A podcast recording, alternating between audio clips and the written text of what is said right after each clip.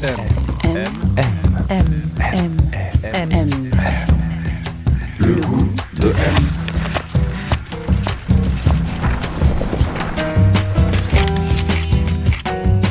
M. Le magazine du monde présente Le goût de M. Un podcast produit par Géraldine Saratia qui vous entraîne à la découverte du goût d'une personnalité.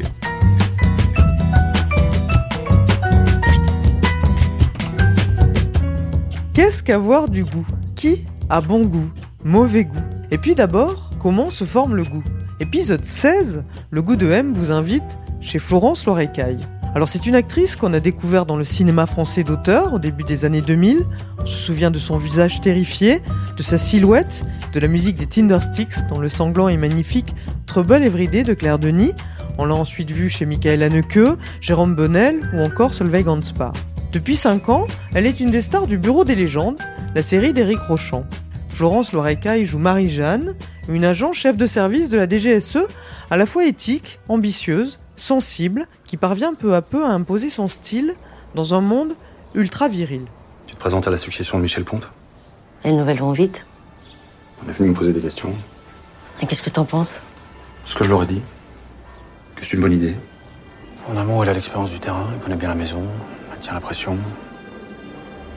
Si je devais lui trouver un défaut, euh, Il faut. je dirais que parfois, elle est amenée à combattre deux ennemis, et euh, le deuxième, c'est elle-même. On la sait volontiers drôle, extravagante. Jetez un coup d'œil à son Instagram et au double un peu loufoque qu'elle s'est créé, Coralie Corail. On la sait fan de littérature, de Marguerite Duras, qui lui rappelle son enfance, en Indonésie, d'Henri Michaud ou encore de Virginie Despentes. Florence Loirecaille vit d'ailleurs dans un des quartiers favoris de Vernon-Subutex, dans le 19e arrondissement de Paris. Eh bien, c'est un, petit trois pièces sur la butte bergère, premier étage. Ça fait euh, 44 mètres carrés. Mais il y a une cave, ce qui est ultra important. Vous savez, la cave, c'est comme la pièce secrète. Et j'ai une vue, en fait, euh, côté cuisine, là, sur, euh, sur un immeuble années 30, un peu arrondi. Et, euh, et je passe des heures à regarder mes voisins euh, la nuit, quand la lumière est tombée. Et c'est comme un petit théâtre euh, d'ombre. Et vous diriez qu'il vous, il vous ressemble cet endroit? Ouais, c'est comme si quand je suis arrivée, tout l'agencement, c'est comme un nid, quoi. C'est la première fois que je trouve un nid. C'était vendredi soir, Florence était donc dans son nid, et je lui ai demandé pour commencer comment elle vivait ces temps si étranges. Ah, je suis un petit peu dans un état second, en fait. J'ai l'impression d'être. euh, J'ai passé deux semaines euh, complètement sidérée. C'était l'expression de toutes mes angoisses, en fait. C'est comme si euh, mon corps, enfin, réagissait plus comme d'habitude, n'était plus dans le mouvement, comme si on me forçait à, à faire une photo, quoi. Et depuis, bah, en fait, on s'habitue. En fait, on s'habitue. On commence à redécouvrir un nouveau cadre à regarder les choses différemment, à avoir une autre notion du temps. Et puis c'est étrange, ouais, parce que on n'a pas de référence, quoi. Alors on passe par des moments, euh, oui, c'est après c'est un peu les montagnes russes, quoi. On passe par des moments très joyeux, des moments très forts avec des gens, des amis euh, via des écrans euh, ou, des téléphones. Et après, bim, on tombe d'un coup euh, quand bah, il suffit de lire un article. euh, Vous lisez beaucoup d'articles euh, Vous informez beaucoup Ouais, beaucoup. Enfin, j'ai pas de télé, mais euh, je suis tout le temps avec la radio et euh, ouais, le live du monde en fait. C'est ma référence, le live du monde. J'ai vu que sur votre Instagram, là, votre, euh, votre petit personnage, la Coralie Corail, elle, elle s'était un petit peu moquée des, des déconfinements. euh, euh, Enfin, les- les- il y avait des, les, les riches qui déconfituraient tranquilles parce qu'ils étaient dans les départements verts. Elle est eu la page de la sortie des pilés, euh, si ma maison elle est en zone rouge? Et le gratin, tu le mets infus du gratin? Et pourquoi? Parce que le gratin, il est en zone verte. Donc le gratin, on le laisse déconfiturer comme il veut. Ce personnage-là, ce clown-là, mon clown que j'ai trouvé, ouais, ça m'aide beaucoup à, avoir un peu de distance euh, face aux événements, quoi, en fait, finalement. Ça me sauve, en fait. C'est comme une, euh, petite armure de corail que je porte euh, et parce que c'est tellement fort. Bon, ce serait la guerre. À la rigueur, on aurait sûrement des gens qui seraient là pour pour témoigner. Là, on n'a aucune référence à part, je sais pas, une forme de science-fiction ou d'angoisse que chacun porte en soi, quoi. Donc c'est très bizarre, quoi. J'ai pas du tout lu. J'ai pas, j'ai rien regardé en fait. J'étais que dans ce truc de de lire certains articles ou pas, de gérer mon angoisse en fait. C'est surtout ça, ouais. Je suis intermittente. Bon, cette année, j'ai j'ai malheureusement pas mon statut. Il me manquait euh, neuf cachets pour l'avoir. Je devais tourner en mai. Bon, ben le tournage est reporté jusqu'à nouvel ordre. Surtout, je ne sais pas quand est-ce qu'on va retravailler. c'est ça le problème. Euh, un plateau, c'est un, collectif, hein, c'est une collectivité. Donc, euh, ça veut dire quoi des distances de sécurité quand on doit embrasser quelqu'un, même euh, lui parler? C'est quoi les chants contre chants Et les scénaristes, comment ils écrivent les prochains scénarios? Ça se passe en quelle année? En 2019 En 2020 euh, Il y a des masques Il y a pas de masques? Est-ce que les gens sont distants ou pas? Enfin, c'est très, ça pose des grosses questions, ah ouais. Avant tout, pour l'instant, l'urgence c'est le côté bien sûr financier, quoi. Comment les Avignon, euh, enfin tous les festivals. euh, comment ça se passe pour tous ces techniciens Effectivement, ces gens-là, euh, on n'en parle pas, quoi. On a lancé un avis de recherche sur le ministre de la Culture, là, parce que M, M. M, M. M. M. Le goût de M. Ah, vous, vous avez grandi en, en Indonésie euh, Jakarta, Bornéo, j'ai lu un intermède au Caire. Euh, si je vous demandais de un adjectif, c'est pas facile, pour décrire euh, le goût de votre enfance, c'est quoi? Bah, c'est-à-dire que c'est à la fois, oui, c'est les, euh, c'est les odeurs euh, du Caire, de la banlieue du Caire, c'est les rizières d'Indonésie, c'est le berry. Enfin, c'est plus des, des odeurs en fait que des goûts. Mhm. Ouais, c'est plus des odeurs en fait. Oui, peut-être que je me suis caméléonisée. C'est-à-dire qu'à chaque endroit où j'allais, j'étais obligée de, re- comme j'étais obligée de recréer un espace, euh, mais euh, j'étais plus happée par euh, ce que je voyais autour de moi en fait. Et ce qui me donnait le, le goût de l'endroit où j'étais, c'était de faire au goût de, de l'endroit où j'étais. Mon père était géologue et dès qu'ils allaient dans un endroit, ils adoptaient les, les mœurs de cet endroit. C'est-à-dire qu'en Égypte, ma mère apprenait euh, l'arabe, l'arabe dialectal. En Indonésie, elle a, elle a appris l'indonésien. Et comme on a fait un très long séjour, elle était interprète, enfin, elle était euh, traductrice, français, indonésien, indonésien, français. On vivait, oui, selon le goût du pays où on était, complètement. Contrairement euh, à tout un tas euh, d'expats que j'ai croisés dans ces situations-là, qui n'avaient absolument rien à faire de de ce qui les entourait, enfin qui étaient là pour le monde des expatriés aussi. C'est un, c'est quelque chose. c'est un, c'est un Ouais. pays étrange aussi.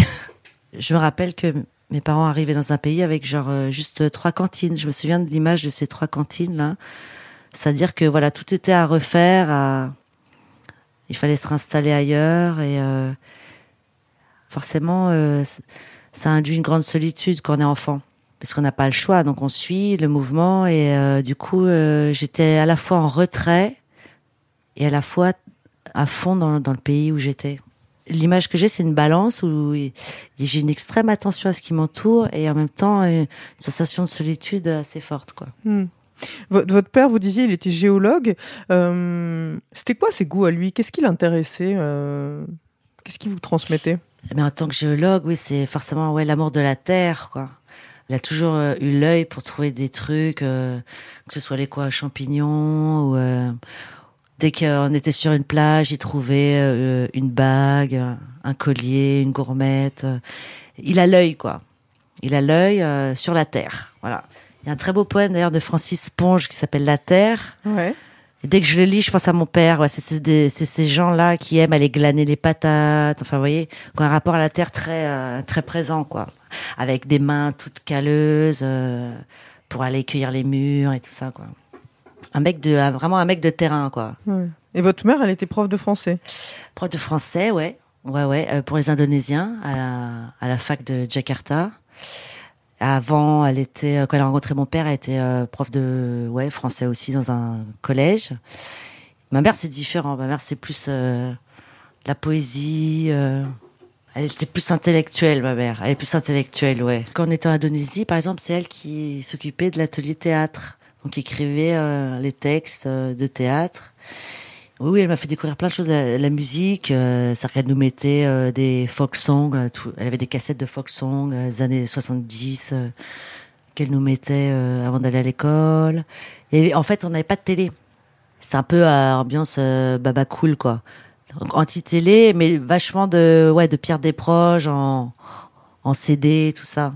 Je connais des textes de Pierre Desproges par cœur, quoi. Est-ce que dans votre famille, il y avait un plaisir de manger? Est-ce que c'était quelque chose qui était important ou pas trop? Ah, si, si, si, si, surtout euh, quand on vit à l'étranger. euh, Oui, bien sûr, on mangeait euh, indonésien. euh, Ouais, ouais, carrément, ouais, ouais, carrément. Et en fait, la, la, la cuisine, ça vient surtout de ma grand-mère Kai euh, Berrichonne, où je rentrais tous les étés, en fait. Et là, euh, là, c'était euh, l'orgie, là. Tous les matins, dès 9h, elle était dans sa cuisine en train de d'éplucher les, les oignons et tout ça, quoi. La cuisine, c'est vraiment ma grand-mère. C'était étrange ça pour vous quand vous rentriez justement l'été euh, de revenir en France? C'était euh, vous vous sentiez décalé ou euh, c'était comment? Décalé en même temps pas décalé parce que j'arrivais tout le temps dans le même endroit, c'est-à-dire la, la maison où vivait ma grand-mère. C'est une maison entre Bourges et Sancerre, dans un hameau, donc entouré de forêt. Donc, et j'y passais donc euh, tout l'été. Donc, euh, c'est à la fois un endroit qui bougeait pas. C'était un peu un, repère pour moi et je continue d'y aller. Donc, du coup, c'est comme si le, oui, le, temps n'avait pas de de prise sur ce, ce lieu-là. Ce qui a été violent, c'est quand je suis rentrée définitivement en France. Là, je suis arrivée en banlieue et là, ça a été, euh, là, c'était une autre affaire là. C'est-à-dire que nous, on a, en Indonésie, par exemple, tout ce qui était euh, pop, machin, les tubes à la con, on les avait avec six mois d'avance. Tous les, tout ce qui était New Kids on the Block, euh, ça passait par l'Asie avant de imbiber euh, l'Europe. Donc nous, on était, dès qu'on arrivait l'été, on était à fond en avance sur sur les tubes. C'est le seul truc qu'on avait en plus. Parce que nous, on avait carrément un autre look vestimentaire, par exemple. Avant ça Nous, ressemblait on à quoi? s'habillait comme les comme les surfeurs un peu australiens quoi. Enfin c'était assez. Bon, après c'était toujours les jeans taille haute et machin mais. euh, Et là je suis arrivée à Saint-Germain-en-Laye là c'était carrément autre chose parce que c'était banlieue ouest un peu chic euh, avec euh, des, des petits euh, mocassins et tout ça quoi. Et alors vous avez essayé de, de, de, de les adopter ces codes-là? Ah oui oui je suis complètement rentrée dans le moule complètement complètement. Ah oui oui. Je voulais passer euh, inaperçu euh, parce qu'on s'était un peu moqué euh, de mon look et après j'ai acheté les mêmes fringues et, euh, et voilà j'ai observé comme d'habitude. Le goût de M. Vos goûts à vous justement, euh, aussi longtemps que vous vous en souvenez, ils, ils se sont fixés sur quoi? Qu'est-ce qui vous a intéressé en premier à vous? Le goût du jeu?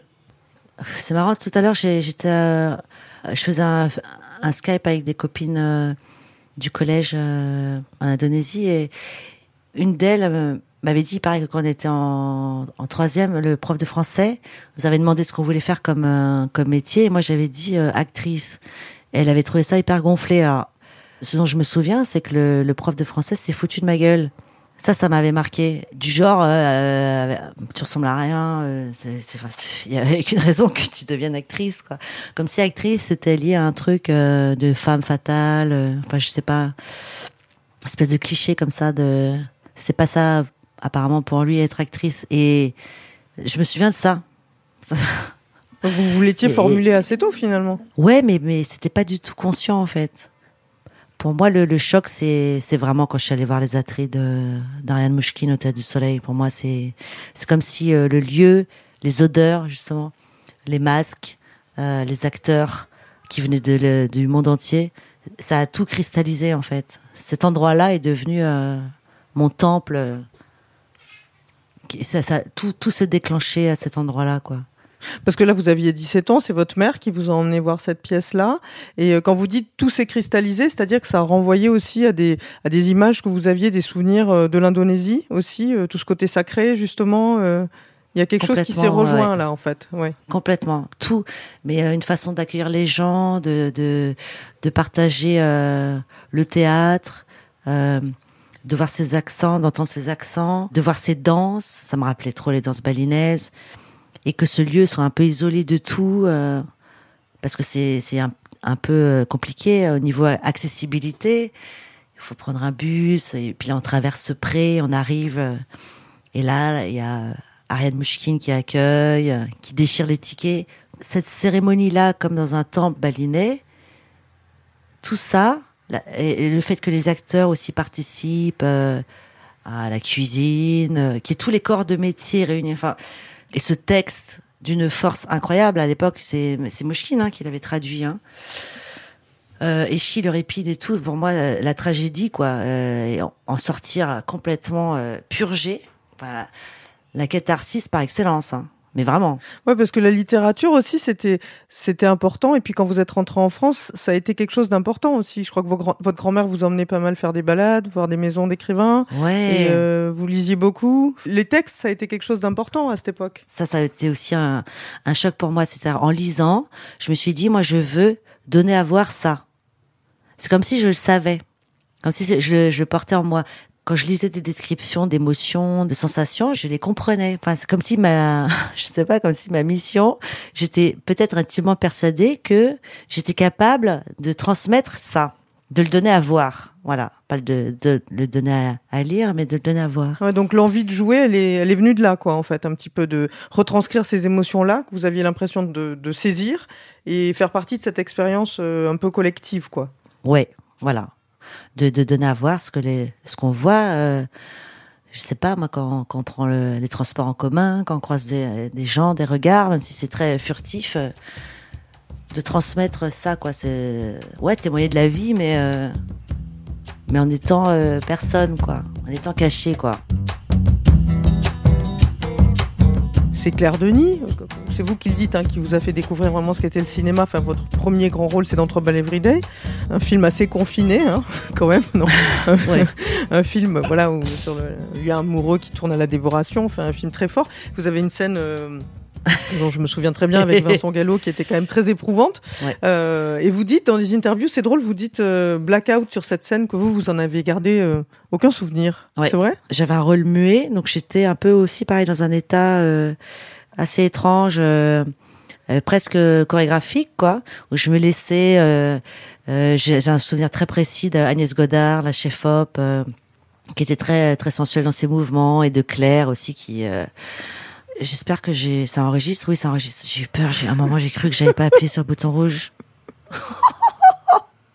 Le bouton rouge face... Oui, justement, par rapport à la scène rouge. Je l'appelle la scène rouge de Trouble Every Day.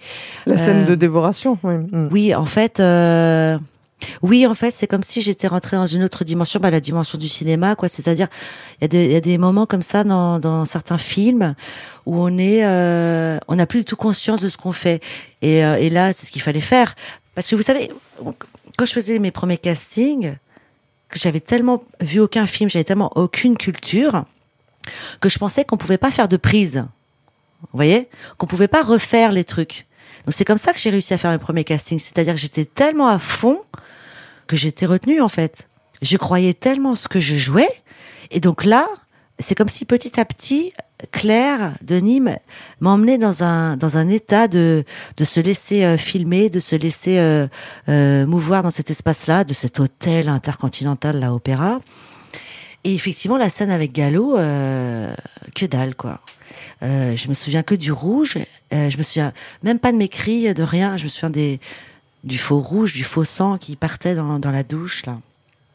Mais heureusement, je pense, heureusement, ces états-là, c'est très proche de la mort, quoi, où, euh, où on frôle à la fois, oui, euh, bah, le fameux Eros et Thanatos, quoi. C'est-à-dire que c'est à la fois des trucs très érotiques et des trucs euh, très très morbides, quoi. Claire Denis, c'est une cinéaste avec laquelle vous avez beaucoup tourné ensuite. Elle correspond à votre goût, Claire Denis? Ah, complètement. Complètement. Parce que elle, pour moi, c'est, ouais, elle, elle voit des choses que, que peu de gens voient.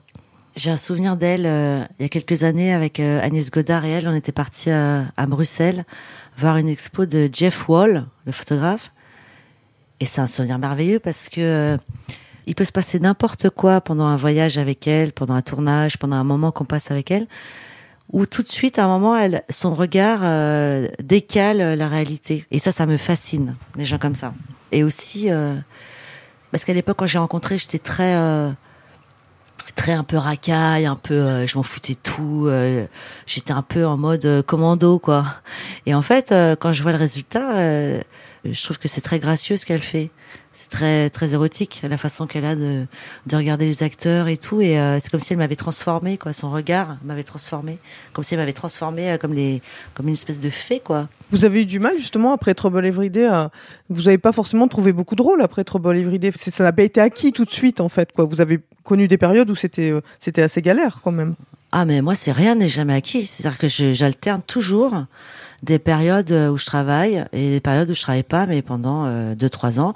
Pareil avec euh, quand je travaillais avec Jérôme Bonnel, euh, j'avais pas travaillé pendant deux ans avant. Hein. C'est toujours euh, rien n'est. Ah ouais non rien n'est jamais gagné. Hein. Ouais, vous, vous disiez dans, dans une interview que qu'il y a eu un moment comme ça de votre carrière, vous trouviez pas grand-chose, on vous faisait jouer pas mal euh, à la droguée, la fille perdue à bouclette, euh, la lesbienne meurtrière. Est-ce que vous avez eu l'impression de, de, à un moment de de pas être euh, au goût de l'époque euh, pour coller au, titre de cette émission, ou en tout cas euh, des normes de qui étaient attendues, je sais pas, de féminité, de, de, image en tout cas. euh, c'était compliqué pour vous de trouver votre place là-dedans. J'avais en tout cas le goût de la marge, ça c'est ça c'est clair. Je pense que effectivement j'ai joué des trucs plus ou moins intéressants, mais parce qu'à un moment il faut bien travailler. Et même euh, même jouer un, un cliché dans, dans un truc pas très pas très bon, euh, c'est pas mal aussi parce que comment s'approprier le cliché? Qu'est-ce que c'est euh, de jouer un truc qui est, qui est super mal écrit euh? En fait, euh, ce qui m'intéressait effectivement, c'est des trucs un peu border. J'avais le goût du border parce que c'est c'est comme les, j'aime pas les trucs plein feu quoi. C'est comme les euh, je me souviens euh, devoir faire des, des photos de casting là, les portraits là, le truc plein feu là où t'as ta face là en plein feu là. Pour moi c'est la mort quoi. J'ai j'avais toujours envie qu'il y ait un truc, euh, une porte qui soit fermée ou qu'il y ait une pièce avec une porte fermée, comme les maisons de d'écrivains que me faisait visiter justement ma grand-mère. Et J'étais plus attirée par les portes fermées que par le truc officiel. Voici la table de l'écrivain. Voici là où a écrit Georges Sand. Ben non, mais et la porte derrière là Pourquoi il y a une barrière là? Pourquoi on peut pas aller là? Pourquoi euh, C'est euh, comme en Égypte, dans la maison d'Égypte, il y avait une porte euh, avec une pièce qui, qui était inaffectée. Et ça m'a toujours fasciné, quoi. Et c'était comme un truc qui était nécessaire à mon imaginaire. J'ai toujours besoin que tout soit pas euh, visible, qu'on puisse pas tout voir d'un coup, quoi. Et justement, vous disiez, vous avez tourné euh, beaucoup d'auteurs, hein, Anneke, Jaco, Niclou, évidemment Jérôme Bonnel, Solveig Hanspar, dont vous étiez très proche. Euh, des, des rôles, effectivement, de personnages qui étaient souvent un peu à la marge. Et c'est vrai que le, le rôle que vous interprétez aujourd'hui et qui vous a rendu très connu de, de Marie-Jeanne dans, dans Le Bureau des légendes, ça a projeté euh, une image complètement différente de vous, non? Oui, c'est vrai. Oui, puis là, on est euh, effectivement participé à une euh, série euh, comme celle-là qui est très regardée. euh, là, c'est un drôle de coup de projecteur aussi. Là, ça fait un drôle d'effet aussi. Qui est pas forcément évident, hein, parce que moi, j'étais partie en me disant, bon, bah, génial. Déjà, j'étais choisie, c'est super. Déjà, je participe à cette série, c'est super. Et après, il y a eu la, saison 2. et- enfin, euh, et, et qu'est-ce que c'est que de créer un lien avec un réalisateur pendant, pendant six ans Avec Éric Rochon. oui. euh, Est-ce que euh, je serai à la hauteur de son exigence Euh, Est-ce que euh, je serai encore là la saison d'après? Ouais, c'est encore des, des- c'est que des, des doutes en fait. Je me suis jamais dit euh, ouais c'est bon, euh, je suis dans la place quoi. C'est comme si j'avais besoin euh, de me dire non mais rien n'est gagné euh, ma petite. euh, faut, fa- faut faire tes preuves là. Allô Allô C'est Brice Albrecht. Salim Allô Allô, tu m'entends Allô Allô, tu m'entends C'est Brice Albrecht. Ok Brice, je t'entends, vous êtes au courant Oui, le fils du cher Ergani fait partie du commando. Allô Amélie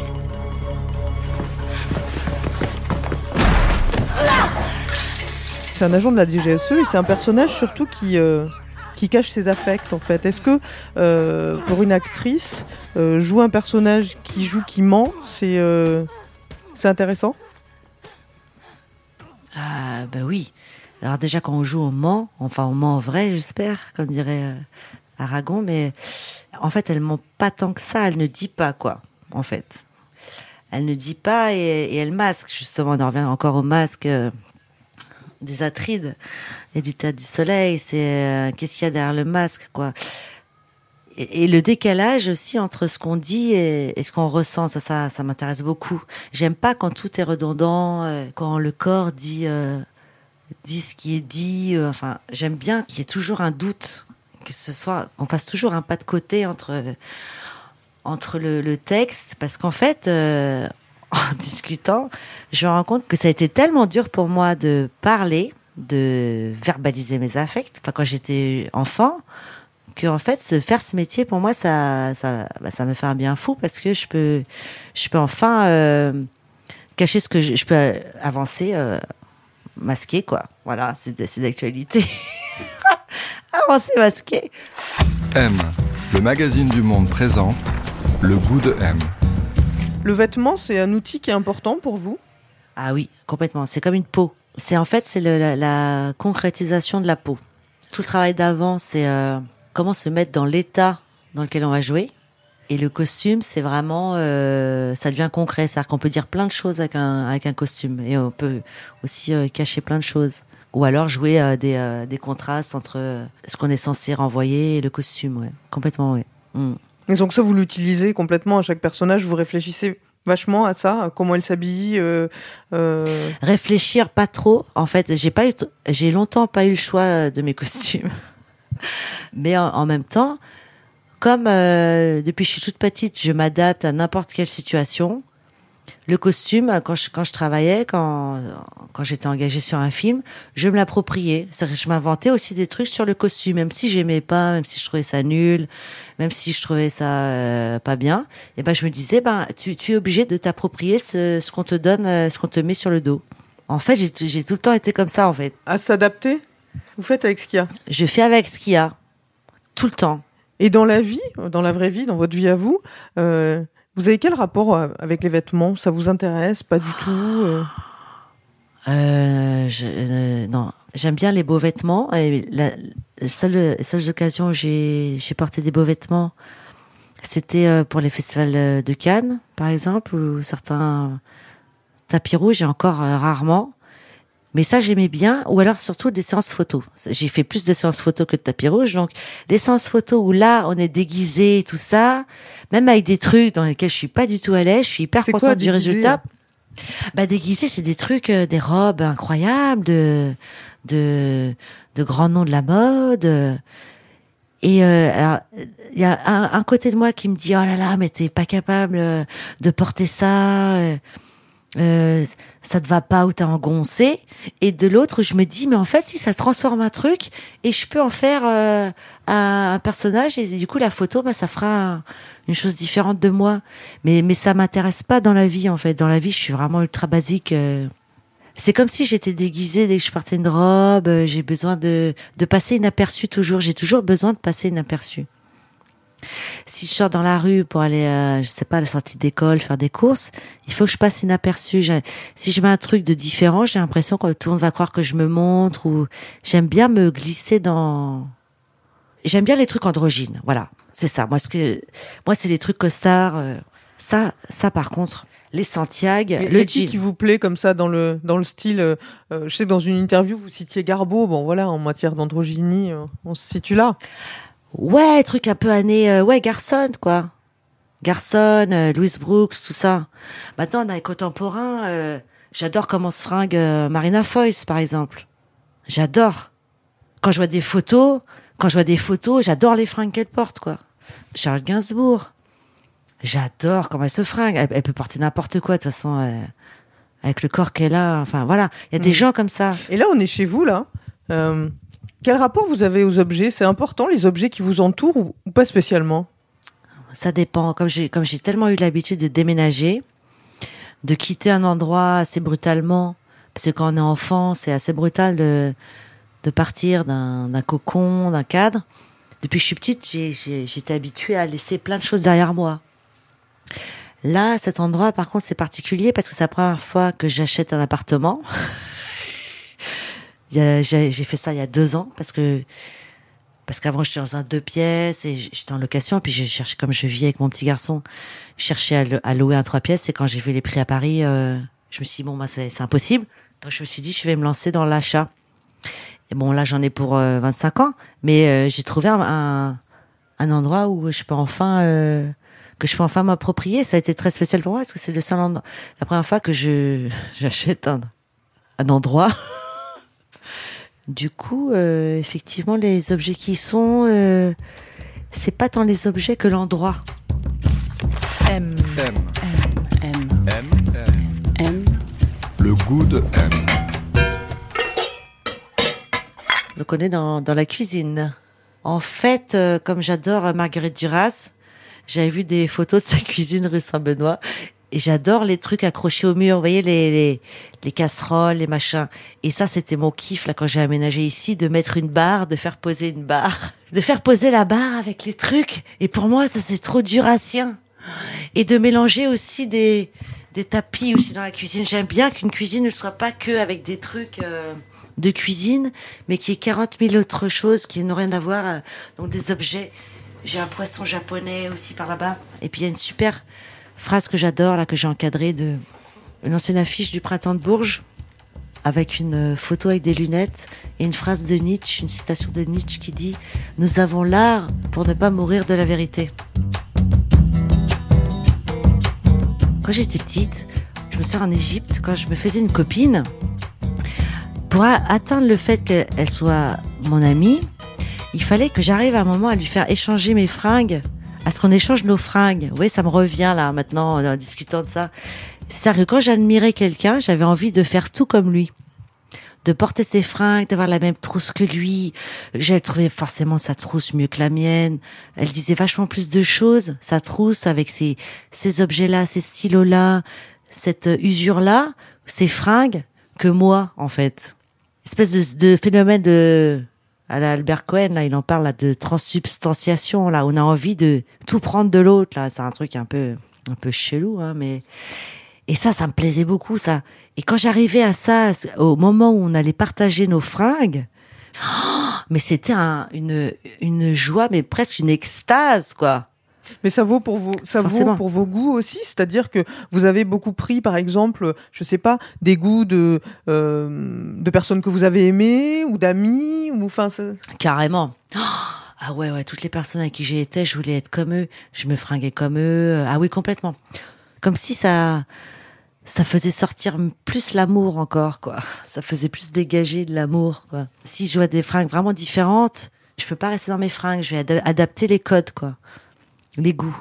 Et ça vaut pour euh, des goûts culturels aussi, euh, la musique. euh, La musique, c'est encore, c'est autre chose, la musique. La musique, c'est plus lié à des émotions que j'ai eues, à des endroits précis et des moments précis.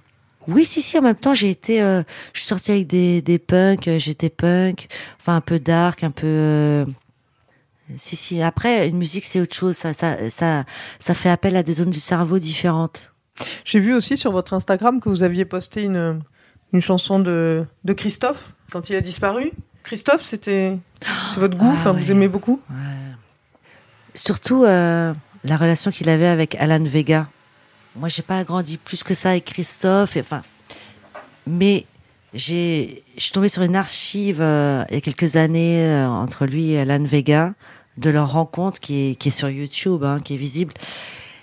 Et je me suis dit, ces deux gars-là, ces deux électrons libres là, qui se catapultent là, je trouvais ça dingue. Christophe dans son studio, qui est tout excité comme un gamin qui montre, euh, qui montre la réverb et tout. Alan Vega qui, qui hallucine. Pour moi, pour moi, cette rencontre-là de deux euh, solitudes-là, c'est dément. Et quand je vois le résultat, ouais. Tangerine, pour moi, c'est, un des plus beaux titres que j'ai entendu de ma vie, quoi. Comme on est en, en plein confinement, là, ça, ça a une résonance très spéciale. Ça parle de Saturne, ça parle d'aller sur Saturne, ça parle des machines. Ça évoque plein de choses, euh, comme si on, on était à la fois enfermés en nous-mêmes et en même temps ensemble dans cet euh, enfermement-là, quoi. Non. Et euh, ouais, ce titre, c'est une espèce de transe pour moi. Oh Trop dingo, quoi. Est-ce que vous vous pensez que vous êtes perméable au goût de l'époque ou pas trop? Vous êtes per- vous êtes vachement perméable en fait. Vous. Bah oui, déjà en étant sur les réseaux sociaux, je pense que on est, c'est une certaine forme de perméabilité. Bah ouais, si quand même. La façon dont j'utilise Instagram, c'est comme si euh, je faisais des haïkus en fait. C'est une façon pour moi de faire des haïkus au jour le jour ou pas forcément de façon quotidienne, mais j'aime bien que ça, ce que j'en vois, que je balance que, comme des petites bouteilles dans la mer, ça provoque des trucs chez les gens. C'est encore pareil, c'est euh, ce qu'on cache et, et ce qu'on montre. L'image, la légende, comment ça, ça communique ou ça communique pas, comment il y a du lien ou pas. Et ça, c'est, c'est pas mal. Ah, il est huit- il va être 20 heures. On va entendre les gens applaudir. Quel type de goût vous plaise? Salé, salé à mort. Hein. Salé euh, avec de la crème, euh, champignons à la crème. euh, ah ouais, ouais. La crème, la crème, la crème. La crème à toutes les sauces. Est-ce que vous avez des dégoûts? Est-ce qu'il y a des trucs qui vous dégoûtent? Une espèce de, ouais, de paradoxe bourgeois, là. On aime l'art et on, on méprise les artistes. Ça, je déteste. Ple- plein de fois, je me suis retrouvée dans des situations où, euh, de toute façon, toi, tu fais des films que personne ne voit. Ça, ça, pour moi, c'est le mauvais goût. Ah, j'en ai vu plein euh, chez les expatriés à l'étranger, vous voyez. Des gens qui, qui emploient des personnes chez eux, euh, qui n'ont aucune curiosité euh, sur la façon dont ils, dont ils vivent. euh. Qui c'est qui a du goût pour vous Un homme ou une femme qui vous trouvez qui a du goût? Christiane Taubira, pour moi, est une des figures euh, majeures du goût euh, à l'heure actuelle. Voilà. J'aime euh, entendre sa voix, j'aime le ton de sa voix, j'aime ce qu'elle dit, j'aime la façon dont elle défend ses idées. voilà, pour moi, c'est en politique, en tout cas, c'est une, une figure dont j'attends beaucoup. Euh, j'aime beaucoup. Euh, il Léa Drucker. Voilà, Léa Drucker. euh, c'est une actrice. euh, à chaque fois que je la vois dans un film, je je la reconnais pas. Donc pour moi, c'est une forme de goût, pour moi, ça. De pas reconnaître les acteurs. Enfin, d'être étonné de ce qu'ils font. Ça, c'est, ça, ça m'impressionne énormément. Il y a juste un goût, on a l'impression que vous avez découvert un peu, un peu sur le tard aussi. Quand vous parlez de, de votre métier, de jouer, vous, vous employez souvent le. Vous dites cacher, euh, dissimuler, que c'était une façon aussi de, de vous montrer tout en vous cachant. Enfin, vous parlez très souvent de ça. Et puis vous dites euh, qu'à un moment, euh, euh, en tournant, je crois, avec les Bakri Jaoui, ils vous ont fait comprendre ou accepter, je ne sais pas, que c'était aussi se, se laisser regarder.